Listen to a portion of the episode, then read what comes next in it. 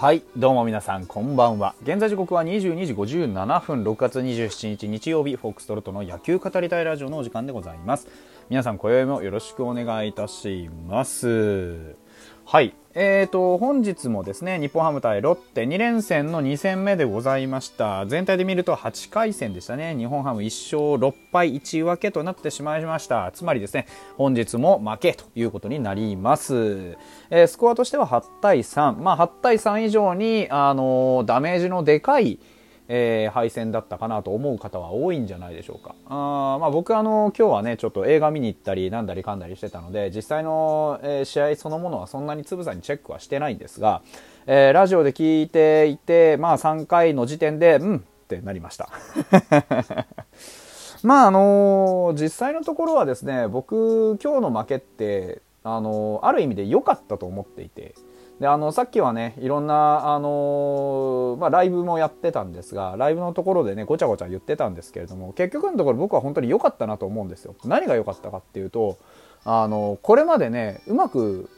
こうここまでまあシーズンねすでにこう借金も多いですしうまくはいってないんですけどそれでもなんかこうはんまあ言うなればね中途半端になんかこう希望があるようなふりをしてここまで来たんですよね。特に選手の側からしたら一生懸命やったら何かしらの結果が出てでまああの戦力層が薄いから、まあ、ある程度レギュラーみたいなのも固定されたりしてて。でなんとかエッチロッチロごまかしきてたわけですよ。でその中でねだんだんとこうごまかしが効かなくなってきたなって本当にいろんなこうことがマイナスに動いてるじゃないですか。例えば、えー中田がいなくなりましたとかね磯端がいなくなりましたとか。ね、なんかそういうこうねまああのここ最近の例えばバファローズ戦見てても何か流れが来てないなとかこう我々がこううまくいくような要素を見つけるのってすごく難しくなってきてる中で今日は決定的だったと思うんですよ。何がっていうともうあの変な話ですけどこう選手一人一人がやっぱりしっかりしてないからうち負けてるんだなっていうのがまあ、はっきり出た試合だったかなって思うんですよ。だから改めてその現実というか事実をドカッ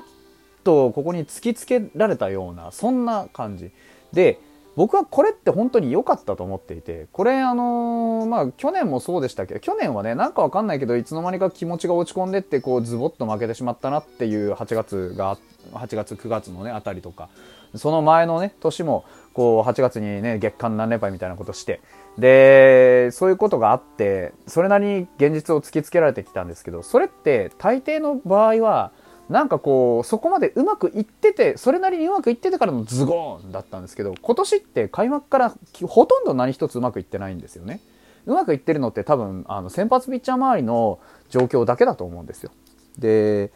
それ以外はね綱渡りでずっと来てた。こうエラーにしても去年より減ったとかあバッティング関連はつながらないにしろ例えば浅間君が出てきたとか、ね、高浜君がそれなりに定着し始めてるとか満中が初めてホームランを打ったとか野村君もねあの膝怪我したもののだいぶ良くなってきたなとかいろんなプラス要素をこうコツコツ拾ってはまあうん言葉悪いですけどごまかしてきたんですよね。でも一番重要なものがずっと目をそらされてきたんですけどようやくここにこうその重要なものっていうのが現れたなってようやく注目についてきたなってって思うんですよ。今日ラジオの解説変わらず新谷博さん昨日と変わらずね新谷博さんだったんですけどあのおっしゃってたんですよね。これさっきのライブでも言いました。あのアナウンサーの方がね若手のねこう活躍っていうのもこう待ち望まれてますがと言うんですがまああの新谷さんさすがですよね。本当にあの僕は敬愛するだけあって本当にあのずらっとおっしゃってくれたのはうんまあこういう状況で若手のこう活躍っていうのは逆に難しいですよね。と。ほうと。それは何でですか？と。なるとあの本当だったらね主力のバッターたちがしっかり結果を出している中で「おう若手俺たちあのちゃんとケツ持ってやるから責任取ってやるからお前たちは好きにやっておいでよ」って言って伸び伸びさせるっていうんだったら分かるんです。でも今主力の野手が実際は働いてないそういう状況にない主力の野手が責任を取れる状況にないそんな状況で若手が伸び伸びやれったって誰も後ろにいないんだからやっぱり責任も自分たちで背負い込んでしまうに決まってるんだとだから若手が伸び伸びやる、やらないの前に、まず主力はきちんと主力としての働きをしてからなんだというようなニュアンスのことをおっしゃっていて、これってあの僕がこのシーズンね、えー、ずっと言ってる、ね、あのまあ、また名前を挙げますけれども、太田、ね、近藤、それからな春樹、えー、まあ、中田、渡辺亮。で、まあ、中島拓也も含めましょうよ。ね、ここくらいまでの、のこの主力とおぼしきね、それなりに、えー、高い給料をもらっている、えー、人方。これ、あれですからね、あのー、ファイターズの野手のね、えっ、と、年俸ランキングの上から10位以内の選手に、今の6人がいるんですよ。この6人が、まあ、ほぼまともに働いてないですよね。例年通りの働きの、まあ、半分もしてないと思う。うん。っていう状況で、若手に伸び伸びやるなんて無理なんですよ。だから。でね、我々はそんな中でも頑張っている野村とか高浜とか万中とか、ね、いろんな選手に期待を寄せて、なんとか心をつないでいるという状況だと思うんですね。で、まあ、それもこれも、じゃあどうしてそうなるのかって言ったら、やっぱりずっとまあ目をそらしてきたわけじゃないですけど、この真ん中ですやっぱり。ね、西川春樹、それから近藤健介、えー、渡辺を今日で出たメンツで言えばね、ここがやっぱりきちんとした働きをしてないから、うちは負けてるんですよね。で、若手も